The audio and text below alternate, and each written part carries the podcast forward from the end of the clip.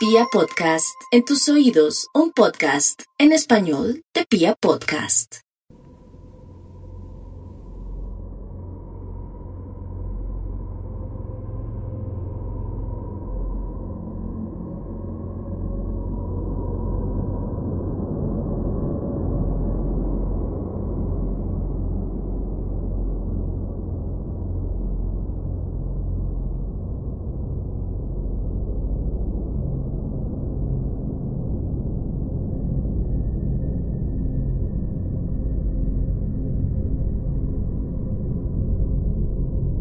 Para estas alturas de Serialmente, ustedes ya saben de qué país vengo.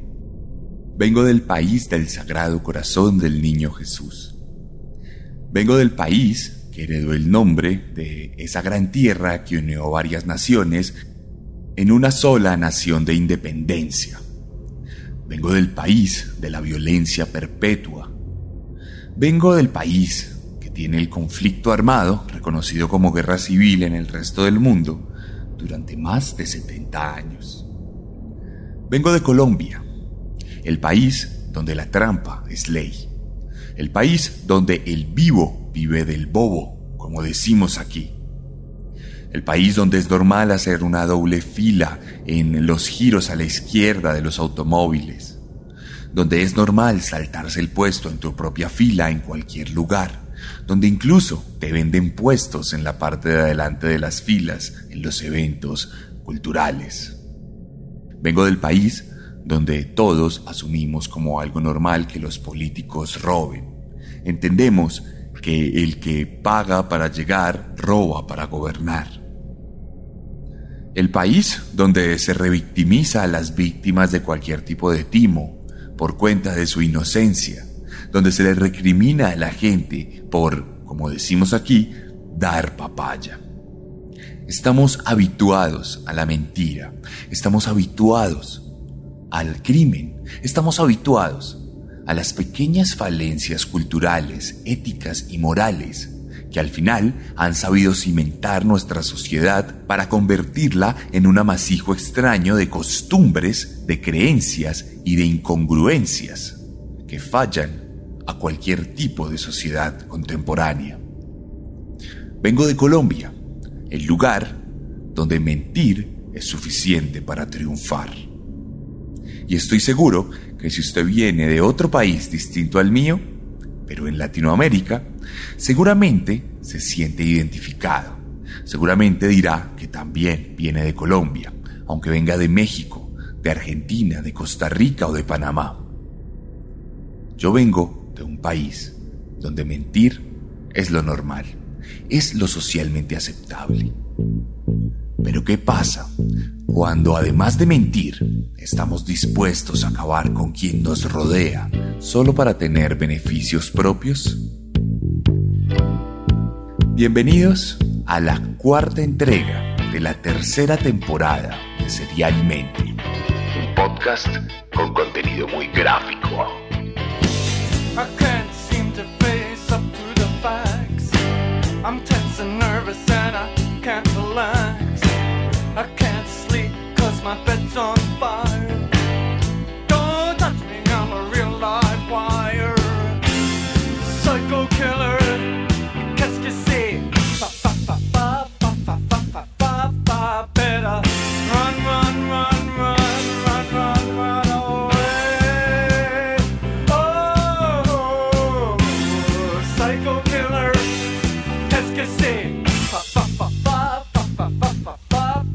Y hoy, como hace mucho no pasaban serialmente, vamos a venir a mi país. Vamos a conocer una historia de un colombiano de bien. Un colombiano que probablemente, dada la buena publicidad en otra época, hubiera sido admirado por buena parte de mi sociedad. Un colombiano que aprendió a camuflarse como un camaleón para lograr el éxito. Eso sí, subiendo escalones de cráneos y bañándose en sangre. Hoy les voy a contar la historia de un hombre que se volvió leyenda. Hoy les voy a contar la historia de una persona respetada que terminó siendo absolutamente repugnante. Hoy les voy a contar la historia de Nepomuceno Matallana. El doctor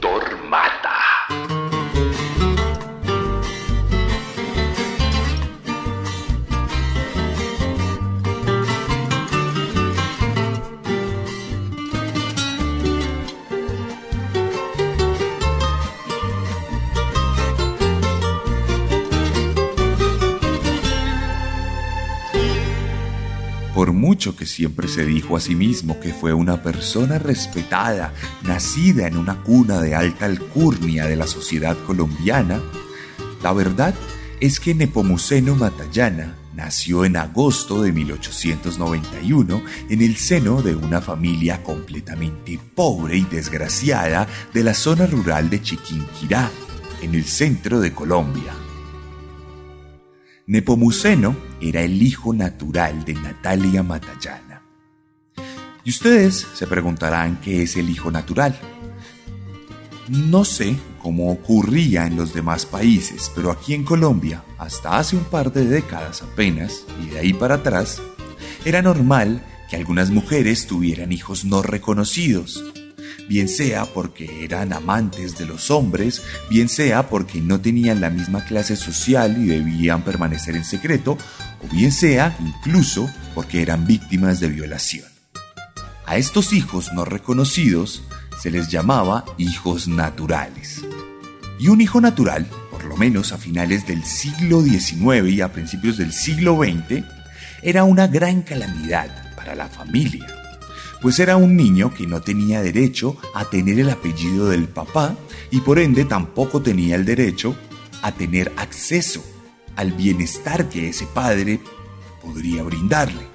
Estamos hablando de niños condenados desde su mismo nacimiento e incluso desde su misma gestación a la miseria, a la segregación, a ser personas no reconocidas, bastardos, personas sin derecho a nada tal como pasaba en la Edad Media. Un país como el mío, naturalmente, vive en la Edad Media. Nepomuceno, desde entonces, sufrió una fuerte discriminación en todos sus entornos por esto.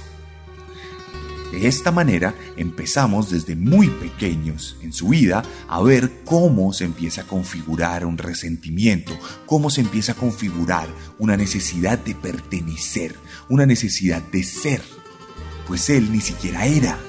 Este término de hijo natural se refiere a alguien que no debió ser. Y por ende, en los primeros años de Nepomuceno comenzamos a ver un comportamiento arraigado en el resentimiento, un comportamiento que nos permite ver que era un niño completamente lleno de odio, lleno de rencor contra su madre, a quien siempre rechazó por el solo hecho de haberlo parido, sin un padre que viviera por él. Sabemos que bajo este orden de ideas, Nepomuceno fue criado por sus propios abuelos, quienes asumieron la responsabilidad del niño, eso sí, siempre recriminándole a la madre por haberlo parido, razón por la cual, desde que era muy pequeño, sintió que no debió nacer. No es una reiteración que hago aquí por algún error, sino que quiero dejarles muy en claro que este niño comenzó a sentirse y a percibirse de una manera muy distinta a lo que solemos hacer nosotros. A tal punto que desde que empezó a ir al colegio, empezó a ponerse un doble apellido, Nepomuceno Matallana Matallana. La naturaleza de usar dos apellidos le libraba de tener que explicar por qué era un hijo natural. Esto, sin embargo, no lo salvó de ninguna manera de la implacable crueldad de los niños tan medieval como contemporáneo, pues Nepomuceno fue víctima de bullying y de maltrato constante por parte de sus compañeros, quienes se reían de él simplemente porque no tenía padre, simplemente porque no tenía derecho a una herencia. El resentimiento de Nepomuceno fue creciendo. No tuvo ninguna oportunidad de sentir verdadero afecto siempre se percibió como un ente aislado de la sociedad y por ende empezó a percibir a la sociedad como algo completamente ajeno a él, algo que no le servía para nada realmente, más que para sacar algún tipo de provecho. Entonces, entrando a la adolescencia, Nepomuceno comenzó a vestirse de la mejor manera posible entendió que tenía que aparentar ser algo que no era.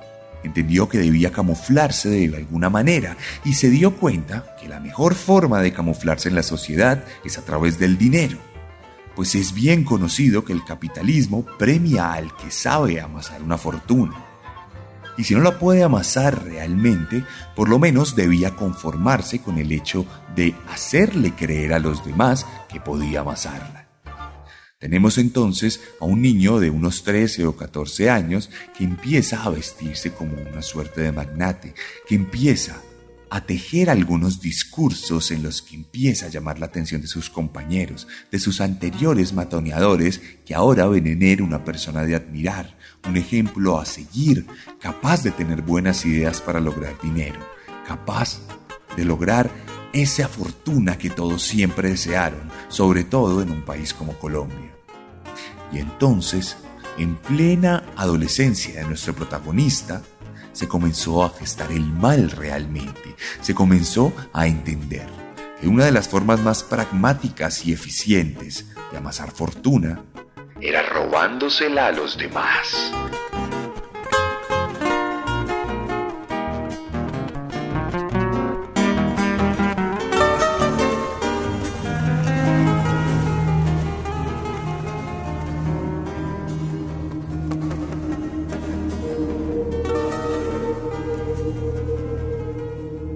Principios de la segunda década del siglo XX, Matallana ya había formado su primera banda criminal.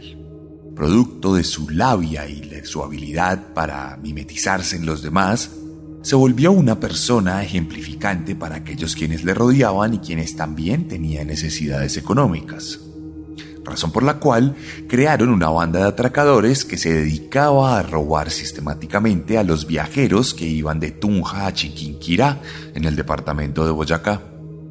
Matallana vivió varios años muy feliz y contento robándose el dinero de los viajeros y gastándolo así en cualquier tipo de necesidad que tuviera. Sin embargo, Matallana sabía que un bandolero no podía ser reconocido y aceptado en la sociedad por mucho dinero que tuviera. Sabía que necesitaba llevar esa fortuna a la legalidad, o por lo menos a la apariencia de legalidad. Razón por la cual comenzó a pulir su manera de hablar y se empezó a inmiscuir en los asuntos de la alta sociedad cundiboyacense.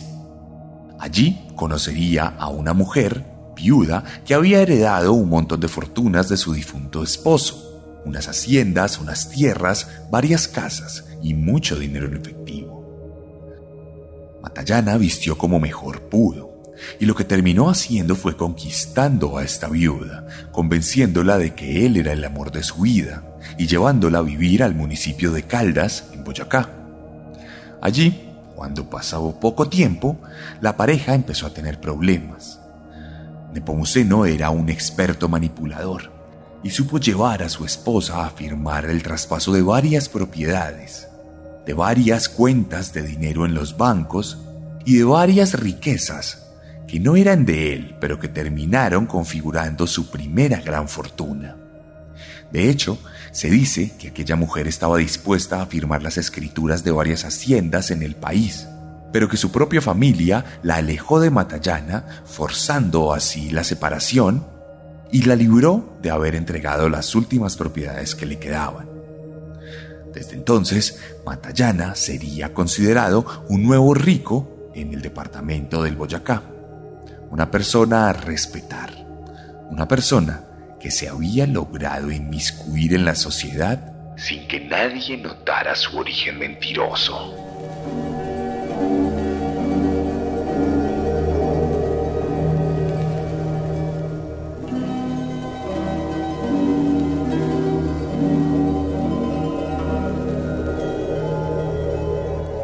Embargo, para el principio de los años 20, Nepomuceno seguía buscando más y más dinero. A pesar de que ya tenía una fachada legal, la verdad es que su instinto asesino y su ira reprimida le llevaba a seguir disfrutando de los asaltos. Es por esto que un domingo, y aprovechando que todo el pueblo estaba encerrado en la iglesia cantando y alabando a Dios, Matallana tomó a su banda de atracadores, se cubrió la cara, tomó unos fusiles Gras y entró a la iglesia a robar a todo el mundo. Lo que pasó fue que la gente, lejos de ser sumisa y dócil, terminó resistiéndose. Y muchos de los feligreses sacaron sus armas y las empuñaron contra nuestro protagonista, quien no tuvo más remedio que disparar. Pero esto, lejos de ser algún tipo de método de defensa personal, no fue más que un pretexto para que Matallana probara la sangre. Y ese día se cobraría en medio de la balacera y de forma deliberada a sus dos primeras víctimas, Alcides Florián y Antonio León, dos reconocidos y muy queridos ciudadanos en aquel pueblo. Había muchos testigos, y aunque Matallana tenía la cara cubierta con una manta, varias personas pudieron reconocerlo y más de 20 testigos acudieron al juzgado para denunciar a este hombre, quien de una u otra manera logró librarse del asunto, inculpando al sacristán de la iglesia y ofreciéndole dinero para que éste escapara del lugar, a cambio de darle y otorgarle la inocencia a nuestro protagonista. Algo que duraría alrededor de tres años y que le permitiría una buena vida, hasta que el sacristán, cansado de las mentiras y de los incumplimientos de nuestro protagonista, decidiera abrir la boca para denunciarle. Algo que sería lo último que haría, pues después de asistir a esta comisaría jamás se volvería a saber de él, por lo que se cree que esta sería la tercera víctima mortal de nuestro protagonista, quien simplemente buscaba sobrevivir a cualquier costo. El peor de los crímenes ya había sido cometido por el peor de los criminales, y la sensación de poseer la vida de alguien que sí pertenecía era absolutamente suficiente para que el doctor Mata comenzara su verdadera carrera de muerte.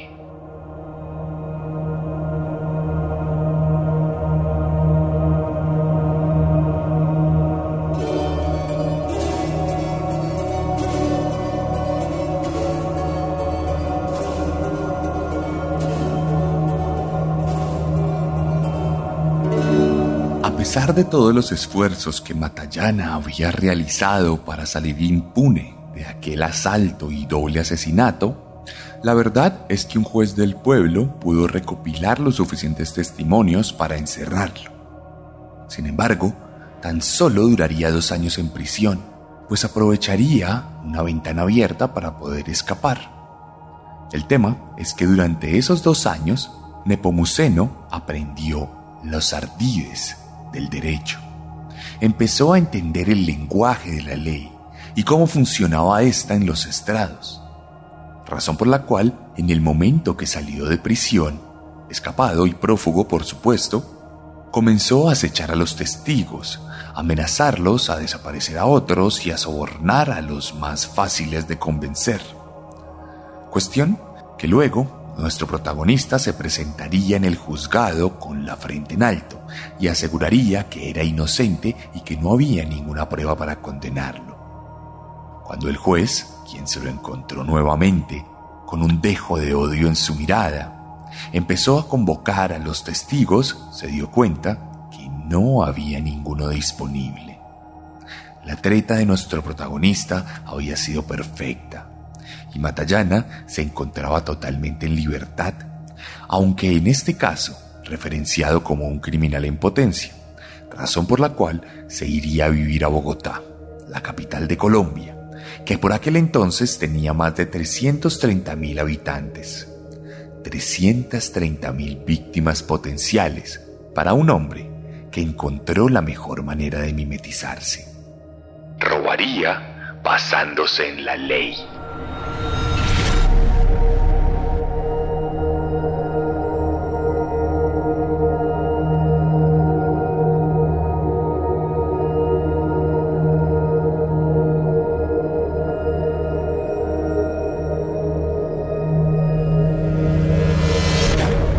En este punto de su carrera criminal, Matallana montaría un consultorio jurídico disponible para el público general en el sur de la ciudad, pero también en los que por aquel entonces eran los sectores más exclusivos, Chapinero y Teusaquillo, donde se hacía la gente más rica, pero a la vez la más inescrupulosa, motivo por el cual Matallana comenzó a volverse muy popular entre los adinerados pícaros que buscaban un abogado que les salvara de algún problema legal, con tan mala suerte que se encontraban con un estafador que estaba dispuesto a robarles, tal como el mismo juez, al encontrárselo en un nuevo escenario en Bogotá, diría lo siguiente.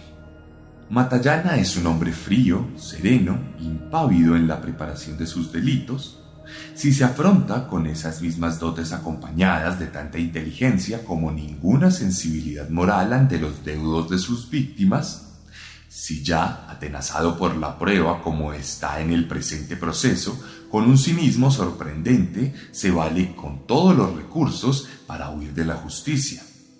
Es apenas natural sostener que esa presunción de inocencia deducida ordinariamente no tiene ningún vigor en este caso.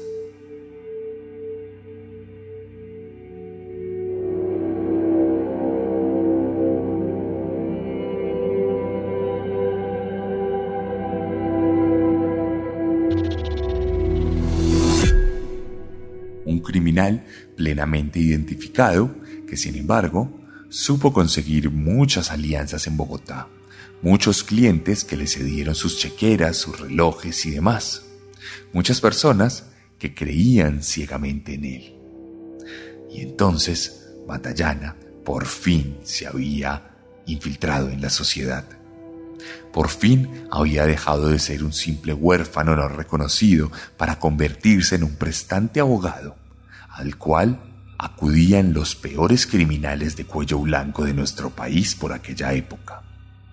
Era apenas 1930, y el doctor Mata continuaría su carrera de muerte y de desolación.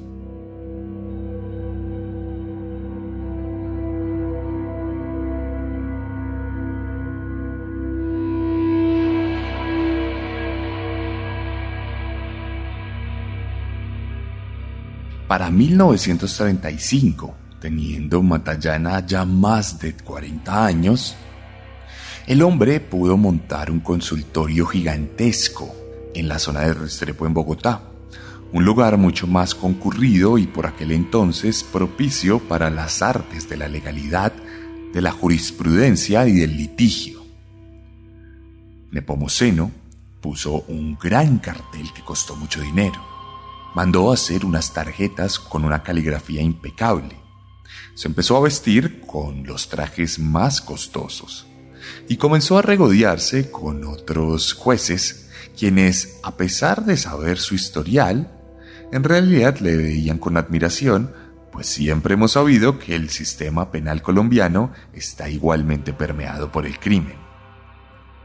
Matallana, entonces, comenzó a fraguar una nueva estrategia una nueva forma de ser aún más y más millonario. Comenzó a ofrecer sus servicios a los clientes más retorcidos, algunos políticos corruptos, otras personas que cometían adulterio constantemente y se veían en la obligación de buscar la manera de remediarlo, alcohólicos que eran rechazados por su familia, e incluso homosexuales, que por aquel entonces, siendo Colombia un país completamente retrógrado, eran rechazados por la sociedad y criminalizados de una u otra forma. Matallana a todos les ofreció la solución. Les ofreció lograr el resultado de los casos. Les ofreció darles paz. Y sin embargo, lo único que les daría sería dolor, pues comenzaría a fraguar su modus operandi, llevando a estas personas con mentiras y triquiñuelas a un lugar alejado de la ciudad donde les amarraba y les torturaba de distintas formas y junto a algunos de los cómplices que tenía desde la banda de atracadores de Chiquinquirá, para que estas víctimas dispusieran la fortuna para él. Matallana entonces escudriñaba las maletas y decidía qué tenía valor y qué no. Lo que no, se lo devolvía a los familiares de la víctima lo que sí lo guardaba para él mismo.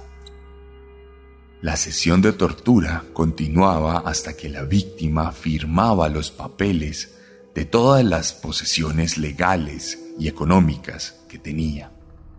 Matallana le convencía a través de golpes, de cuchilladas y de latigazos de que también firmase unos cheques en blanco para que él pudiera desocupar la cuenta. Mientras tanto, las víctimas hacían todo lo posible para lograr seguir con vida, sin saber que Nepomuceno, desde el momento en que les prestó sus servicios, tenía claro su final.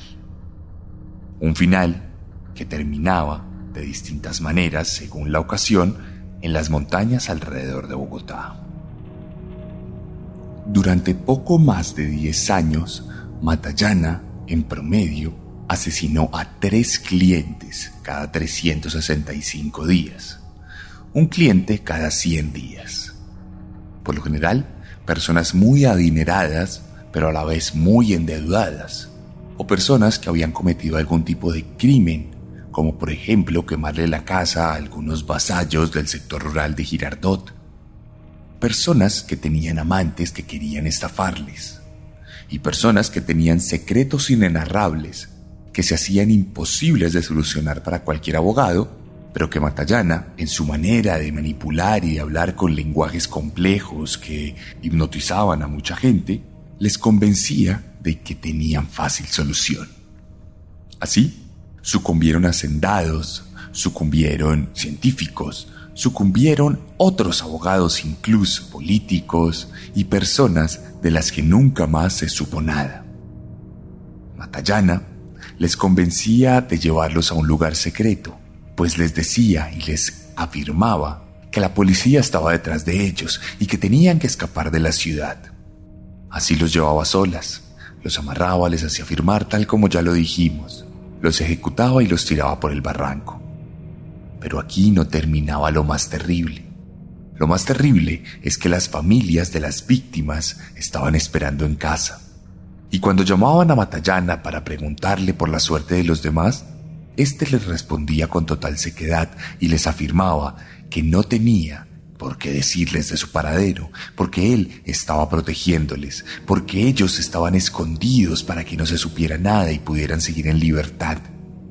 De hecho, en algunas ocasiones falsificaba cartas en las cuales afirmaba que Matallana era una persona de confianza y que la familia debía transferir algunas propiedades para evitar que fueran robadas por los enemigos o confiscadas por el mismo Estado.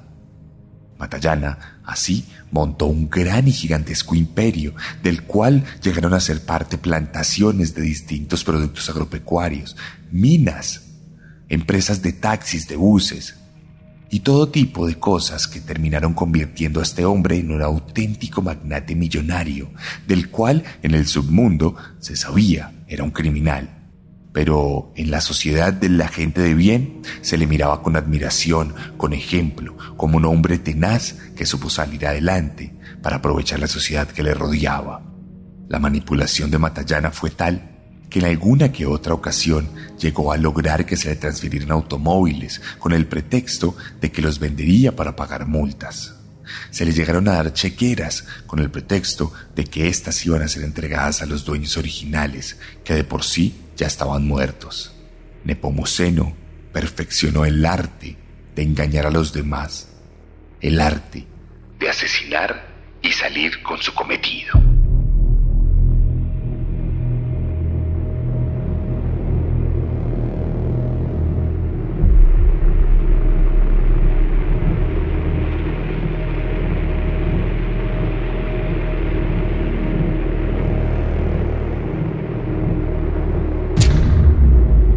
Pero todas las historias, buenas o malas, tienen un final.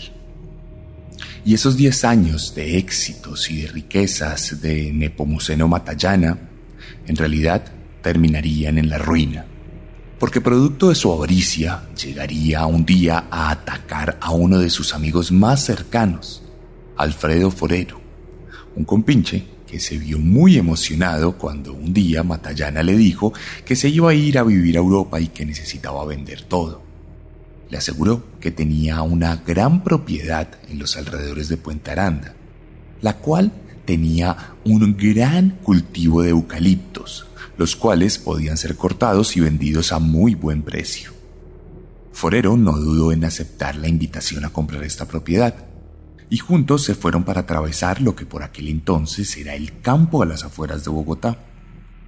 Allí encontraron ayuda de Hipólito Herrera, un gran amigo de Matallana y cómplice de los crímenes, el cual los guió a través del lugar alquilando un par de caballos que llevaron al hombre, al asesino y a su cómplice al destino, el cual por lo menos en este caso sí era real.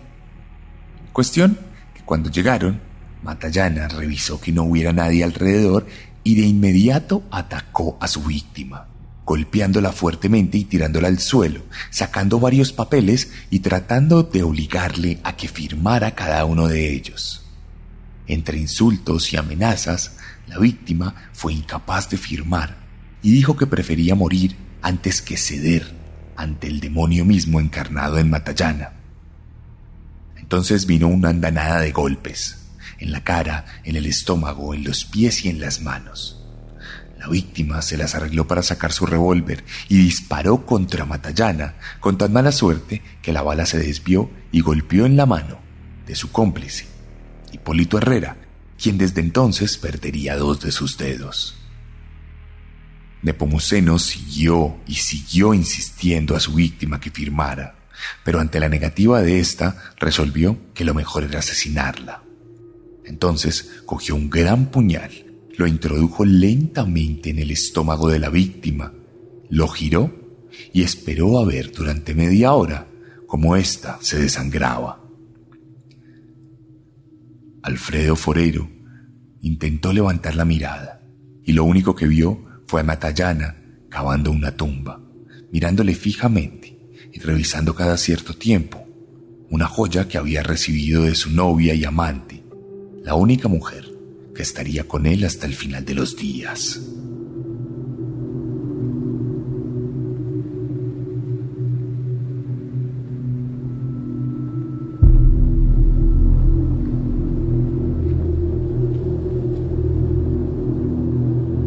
Cuando Matallana volvió sin su víctima, se encontró por sorpresa con la esposa de la misma, Mercedes, una jovencita 20 años menor que de inmediato preguntó por su esposo y comenzó a increpar a nuestro protagonista a tal punto que lo llegó a intimidar, pues éste estaba acostumbrado a poder salir con embustes y mentiras, algo que no pudo lograr en esta ocasión, lo cual ocasionaría que de ahí en adelante ella se convirtiera en un martirio para él, incluso al punto de que lo denunciaría por secuestro.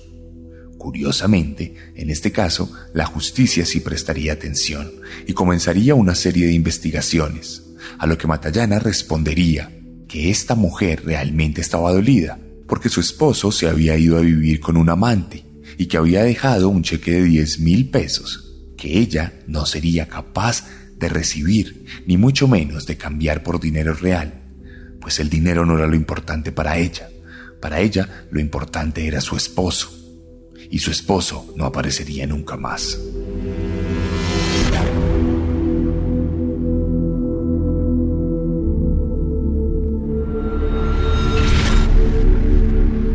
Cuestión que Matallana fue denunciado por secuestro. La fiscalía aceptaría esta denuncia y comenzaría a ser investigado. ¿Recuerdan los caballos de los que le hablé? Bueno, según Matallana, el hombre se había ido y no había pasado nada pero la versión oficial en Puente Aranda nos contaría que en uno de los caballos se encontraría una de las tarjetas con caligrafía impecable de nuestro protagonista, razón por la cual estaba vinculado al lugar de los hechos. Y no solo por este caballo, sino también por Hipólito Herrera, quien sería identificado por un vecino, y quien luego sería llevado a un interrogatorio, que terminaría por romperlo y por confesar todo lo que había ocurrido. Matallana entonces no sería juzgado por secuestro, sino por homicidio.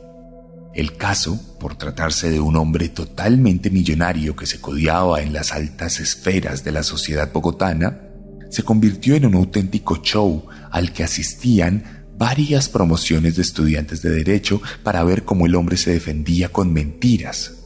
Pero también iban periodistas iba todo tipo de reporteros, y Matallana se convirtió en 1947 en un objeto de culto auténtico. Un hombre que había logrado abrirse camino a través de la difícil sociedad capitalista. Un hombre dispuesto a lo que fuera con tal de lograr su cometido. Un camaleón, tal como se le enseña a los abogados que deben de ser.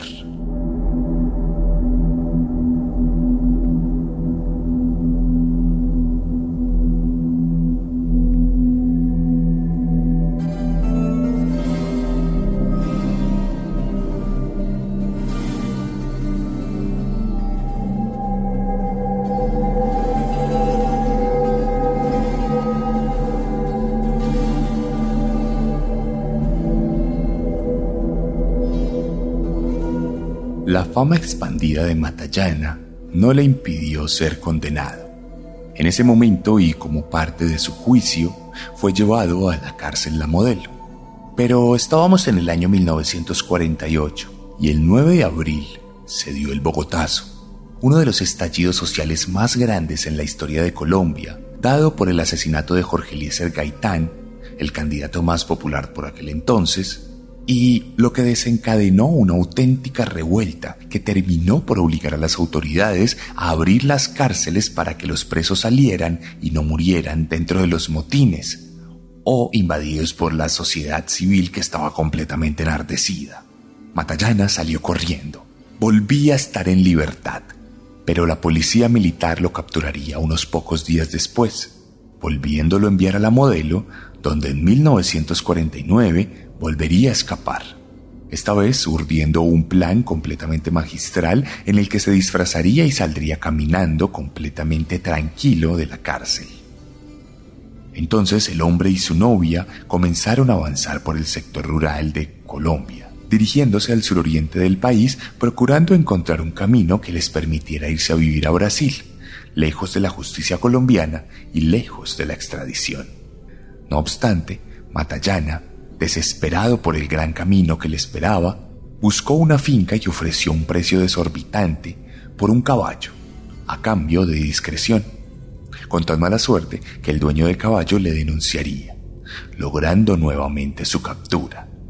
Una captura que esta vez sería definitiva y que le permitiría avanzar a un juicio que determinaría su autoría y su culpabilidad en más de 30 asesinatos pero que solo le juzgaría por uno de ellos.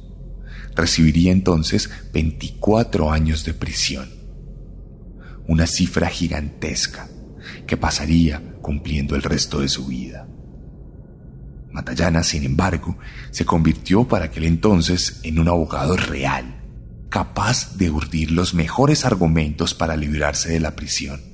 De hecho, la Corte de Magistrados por aquel entonces alcanzó a emitir un juicio donde decía que toda esta condena era ilegal y que no se ajustaba a los parámetros, algo que fue respondido inmediatamente por los jueces del caso, quienes lograron restablecer la validez de la condena, convirtiendo a Matallana en uno de los presos más famosos del penal, al punto que, producto de su gran fortuna y de la típica corrupción del sistema penitenciario, lograría tener dos celdas continuas donde tenía un estudio con plenas comodidades, con libros de techo a tierra y con una radio, algo que ninguno de los otros presos tenía. Pasaron los años y ya era 1950. Matallana tenía cerca de 60 años y se había convertido en un preso institucionalizado. Un hombre que era admirado por los más jóvenes y que era considerado una eminencia al interior de la prisión. Llegaríamos entonces a la década de los sesentas. Matallana ya era un hombre de 69 años, un preso total y absolutamente admirado y respetado que se volvió el asesor legal de todos los prisioneros, un hombre que recibía dinero por favores, y que tenía toda una treta y una pequeña mafia alrededor de su propia labor en la cárcel. Faltaban pocos años para una nueva edición del juicio. Matallana tenía la esperanza de salir en libertad. Se quería casar con su fiel novia, pero la verdad es que en el proceso comenzó a sentir debilidad. Comenzó a toser durante varios días, hasta que le fue diagnosticada una bronquitis. Y justo cuando de noche volvía a su celda, un infarto fulminante se lo llevaría de la faz de la tierra. Matallana no sufriría. Pasarían pocos segundos antes de su deceso. Su familia no lo lloraría. El público, probablemente, ni siquiera estaba al tanto de lo que había ocurrido, pues ya habían pasado casi 20 años de aquella vez en que se había convertido en una figura pública. Condenado al olvido de Matallana, hoy en día solo sabemos lo que sabemos gracias a una gran investigación judicial, pero también gracias a una novela típica de la televisión colombiana en el prime time, que de todas formas sí supo plasmar la maldad de este asesino en cada uno de los fotogramas. En esta historia un hijo mata a su propio padre. A veces no te da la impresión de que la gente está muy loca. ¡Adiós, caja de oro!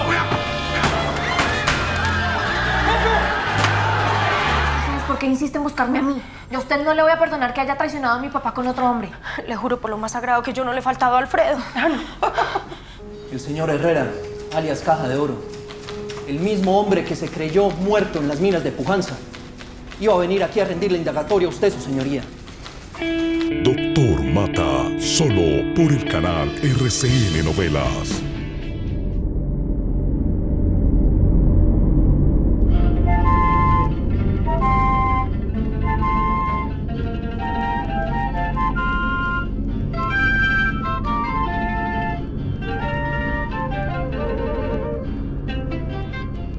Nepomuceno Matallana era un psicópata adicto al dinero. Sus móviles para matar no eran el sexo ni el poder sobre las demás personas, simplemente el dinero, los billetes, tal como se nos enseña que debemos ser, tal como se nos enseñó a medir el éxito. Y sin embargo, Matallana era una persona llena de defectos, de monstruosidades y de cosas que le impidieron ser verdaderamente una persona parte de la sociedad. Aunque la práctica, hoy en día, muchos de nuestros líderes se comportan exactamente de la misma manera en que él se comportó Hace más de 100 años.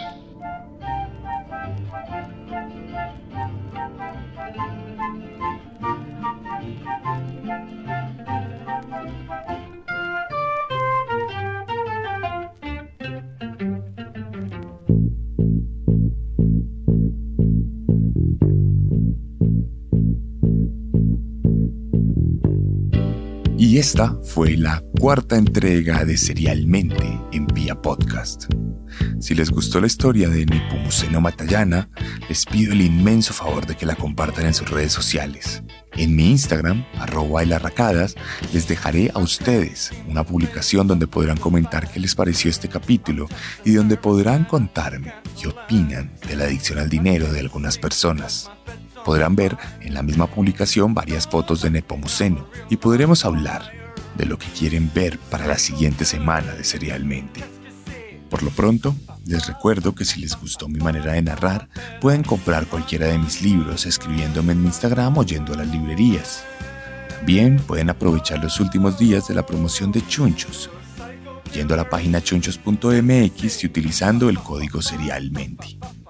Finalmente, recuerden que estaré en Europa desde el 28 de mayo hasta el 12 de junio. Así que si usted vive en Europa y quiere uno de mis libros, escríbame. No siendo más, me despido de ustedes y nos escuchamos la próxima semana con un nuevo monstruo. Porque recuerden que siempre Podemos ser peores.